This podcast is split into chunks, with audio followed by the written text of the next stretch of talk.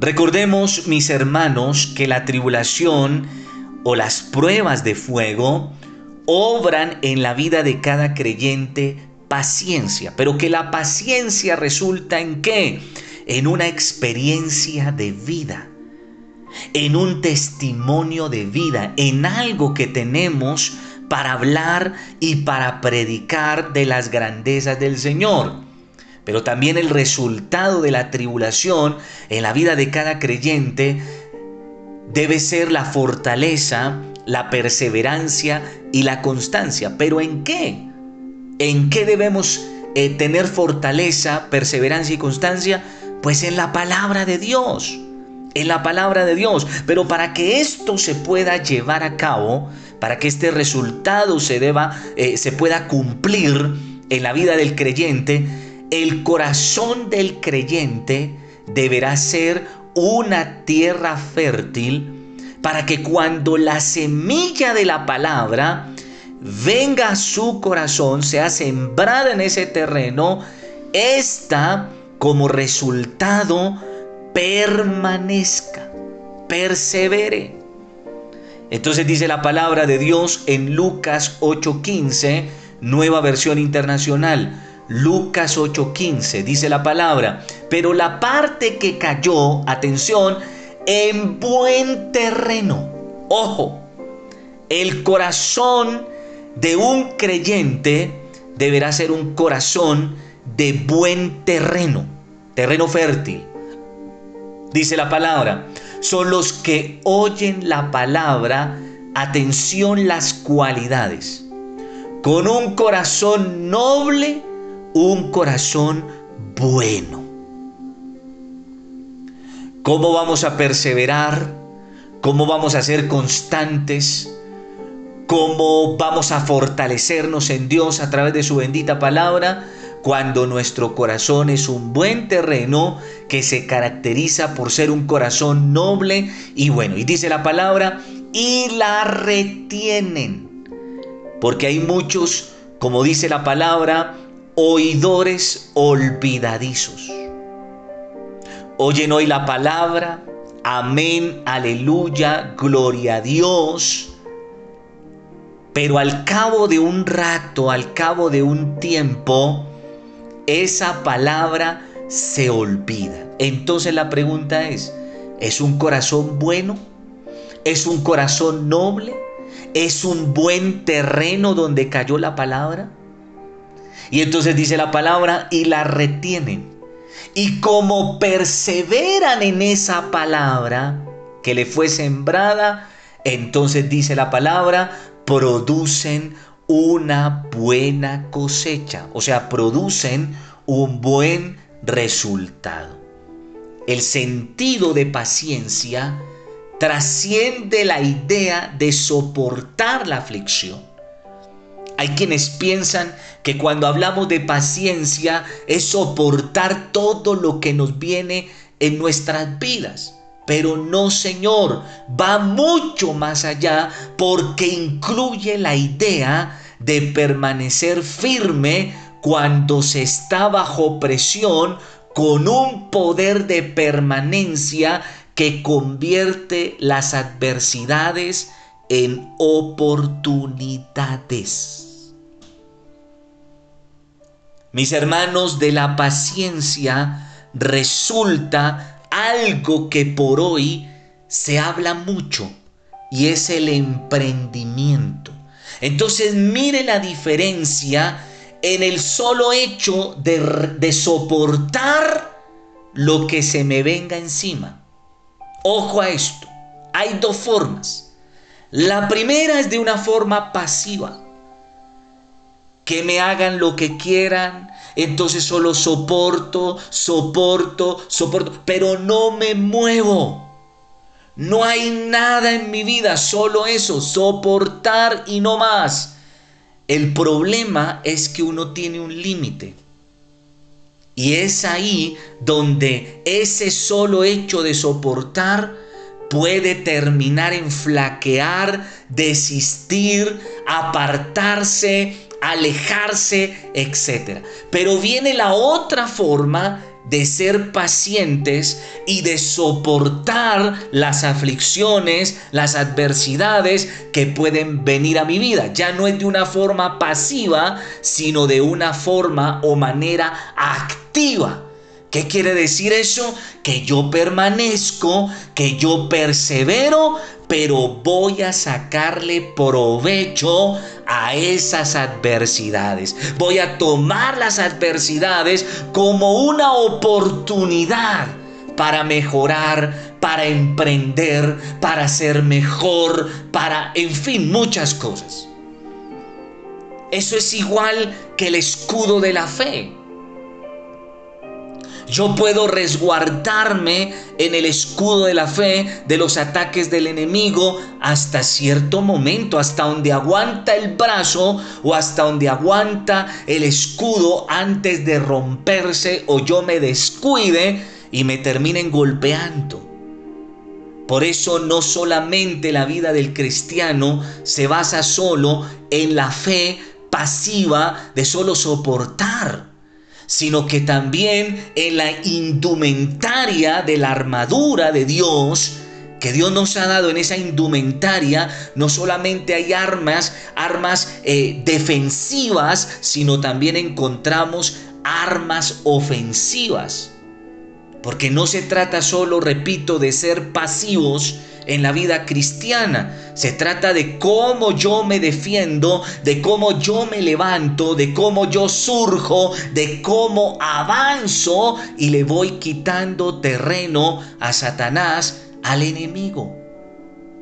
Para los cristianos el propósito del sufrimiento es probar su verdadero carácter, de qué estamos hechos ¿De qué estamos vestidos? Si es que estamos vestidos con el fin de eliminar toda escoria del pecado y permitir que la naturaleza de Cristo en la vida de ese creyente sea pura. ¿Qué quiere decir esto?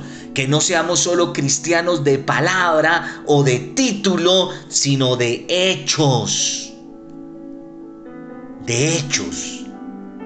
Ahora bien, Pedro no solo nos advierte que no debemos extrañarnos del fuego de las pruebas que vendrán sobre nosotros, sino que adicional a eso se une a Santiago, quien nos da las claves para poder pasar las pruebas de fuego en victoria. Quiero invitarte para que leas conmigo lo que dice la palabra en Santiago capítulo 1 verso 2 al 4. Santiago 1, 2 al 4, nueva versión internacional. Dice la palabra, hermanos míos, hermanos míos. ¿A quién le está hablando? A la iglesia. ¿A quién le está hablando? Al cuerpo de Cristo. ¿A quién le está hablando? A los servidores, a los líderes, a los pastores. ¿A quién les está hablando? A los bautizados, hermanos míos. Considérense muy dichosos, tradúzcalo, privilegiados cuando tengan que enfrentarse, ojo, no con una prueba, con diversas pruebas, porque recordemos, seremos probados en la economía, en la sexualidad, en los sentimientos, en lo familiar, en lo empresarial, en lo, ministerial, en lo espiritual, en todo seremos probados. Por eso habla de diversas pruebas. Pues ya saben que la prueba de su fe produce qué? Constancia. ¿Qué es lo que debe resultar de una prueba en la vida del, cristiano, del creyente? Recordémoslo constancia, perseverancia, fortaleza debe ser el resultado. Y continuó la lectura. Y la constancia debe llevar a feliz término la obra. ¿Qué es lo que lleva a feliz término esa obra que Dios está haciendo en nosotros a través de la prueba? La constancia. Porque repito, inmediatamente viene la prueba Quien no conoce esto que estoy enseñando va a flaquear en su fe y va a terminar por renegar y por apartarse de Dios. Pero quien está entendiendo esto, entonces el resultado de la prueba, que es la constancia, va a llevar a ese creyente a un feliz término como persona, en su ser, pero también en todas las áreas de su vida. Va a terminar en qué? En feliz término. Y dice la palabra, para que sean perfectos e íntegros sin que les falte nada. Mis hermanos, qué importante lo que vamos a aprender a continuación. No te lo pierdas en el próximo audio. En este texto de Santiago 1, 2 al 4, quiero que notemos varias cosas interesantes. La primera, como lo dije anteriormente, Santiago 1, 2 al 4, se está refiriendo a los hermanos, quiere decir a los ya bautizados, a los que integran el cuerpo de Cristo. Llámese servidores, solo hermanos en la fe, pastores, líderes, en fin. Pero también Santiago habla de lo siguiente, considérense muy dichosos, atención, cuando tengan que enfrentarse con diversas pruebas. Ojo, Santiago no está diciendo si pasan por diversas pruebas. Si es que de pronto no, Él está diciendo, confirmando cuando pasan por diversas pruebas. Él da por sentado que vamos a tener pruebas, vamos a tener pruebas y no una, diferentes y no en un área, en varias áreas, en todas las áreas de nuestra vida y que es posible sacar provecho de ellas. Porque termina el texto diciendo, termina, continúa el texto y termina así. Dice, pues ya saben que la prueba de su fe produce constancia. O sea, podemos sacar algo positivo de algo negativo. Y la constancia debe llevar a feliz término la obra. O sea, quiere decir que la prueba tiene propósito en Dios. Tiene propósito divino, tiene propósito de reino. Y entonces dice la palabra que el fin del proceso de la prueba de fuego es para que sean perfectos e íntegros sin que les falte nada. Aquí surge un término que es la palabra perfectos. Y perfectos aquí en este contexto bíblico deriva del griego teleios. Y teleios refleja el concepto bíblico de madurez definido como una correcta relación con Dios que lleva fruto en un sincero esfuerzo por amarlo de todo corazón, con devoción, obediencia y sin tacha. Recordemos que el único perfecto es Dios en términos generales de perfección. Por eso difícilmente seríamos perfectos como Dios. Imposible. Partiendo de que la Biblia dice que no hay ni uno solo bueno, no hay uno en todo el mundo, no hay uno bueno. El único bueno es Dios. Pero a partir de este teleios entendemos que la perfección de la que habla la Biblia tiene que ver con la madurez el crecimiento que va adquiriendo el creyente en todos los aspectos de su vida. Pero que esa perfección, esa madurez, no es resultado de la casualidad, sino que es el resultado de una comunión, de una relación con Dios que por tanto nos lleva a un fruto, a un resultado, y es el esfuerzo que hacemos cada día de amar a Dios con todo el corazón, con la devoción, pero con la obediencia y desde luego sin tacha alguna. Dice la palabra de Dios en Deuteronomio 6.5. Deuteronomio 6.5 dice la palabra, y amarás al Señor tu Dios de todo tu corazón y de toda tu alma y con todas tus fuerzas para poder amar a Dios en esa dimensión, en ese nivel, se requiere de qué? De una madurez. Una madurez en todos los aspectos de nuestra vida, pero una madurez espiritual en nuestra relación y comunión con Él.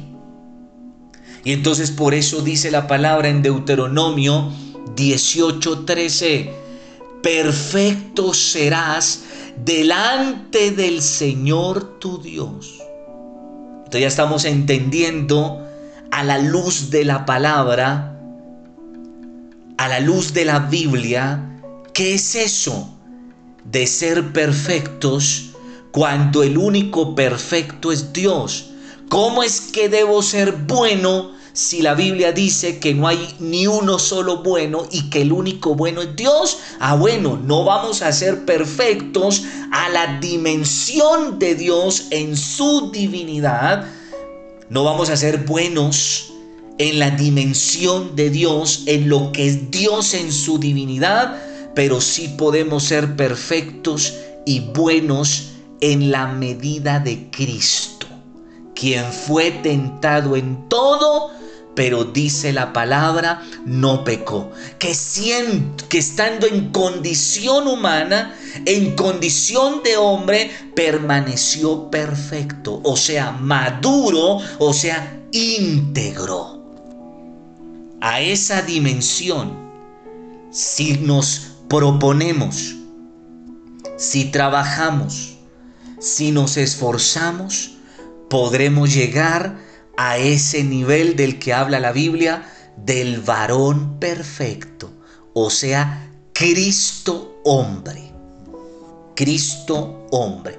Dice la palabra en Mateo 22, 37. Jesús le dijo, amarás al Señor tu Dios con todo tu corazón, con toda tu alma y con toda tu mente, o sea, de una manera integral. No solamente con el corazón, no solamente con los labios, no solamente con el pensamiento, no involucra tanto el ser físico como el ser espiritual, tanto lo espiritual como lo intelectual. Todo lo que tenga que ver con el ser humano debe con eso amar, honrar, obedecer al Señor. Lea conmigo lo que dice la palabra en la primera carta a los tesalonicenses. Primera carta a los tesalonicenses capítulo 2 verso 10 dice la palabra, vosotros sois testigos. Y Dios también de cuán santa, oja eso, santa, justa e irreprensiblemente nos comportamos con vosotros los creyentes. Esto es lo que yo he enseñado en otras oportunidades, el orar con justicia, pero el actuar con justicia. ¿De qué me sirve orar con devoción? ¿De qué me sirve adorar con devoción? ¿De qué me sirve congregarme con devoción en cuanta reunión pueda asistir? ¿De qué me sirve? Si cuando tengo que actuar, si cuando tengo que relacionarme con los hermanos, si cuando tengo que realmente eh, eh, eh, mostrar que soy hijo de Dios, estoy mostrando todo lo, lo contrario. Estoy siendo deshonesto, estoy siendo hipócrita, estoy siendo mentiroso, estoy siendo desleal, estoy siendo injusto, etcétera. De nada sirve. Pero aquí el apóstol Pablo, aunque imperfecto, un ser humano, un hombre, tiene por altura el que es un hombre maduro, un hombre espiritual, un hombre de Dios. Y entonces dice, vosotros sois testigos. Y Dios que lo conoce y lo ve todo, también es testigo de qué? De cuánta santa, justa e irreprensible nos hemos comportado con cada uno de ustedes, los hermanos, los creyentes, pero también el prójimo. Entonces, esta palabra perfectos no se refiere a una ausencia absoluta de pecado, sino que lleva implícita que la idea de algo completamente desarrollado o maduro, esto se traduce en un cristiano que es íntegro, que no necesita tener al pastor encima o a la gente juzgándolo, que no necesita tener un policía, un celador, no, sino que es el mismo, es la misma en la iglesia y fuera de ella. En el contexto cristiano como fuera del contexto cristiano, repito, es una persona íntegra y se une otro término bíblico y es cabales. Y cuando la Biblia habla de ser cabales, habla de plenitud, habla de redondez, de estar completos, de estar plenos en Cristo.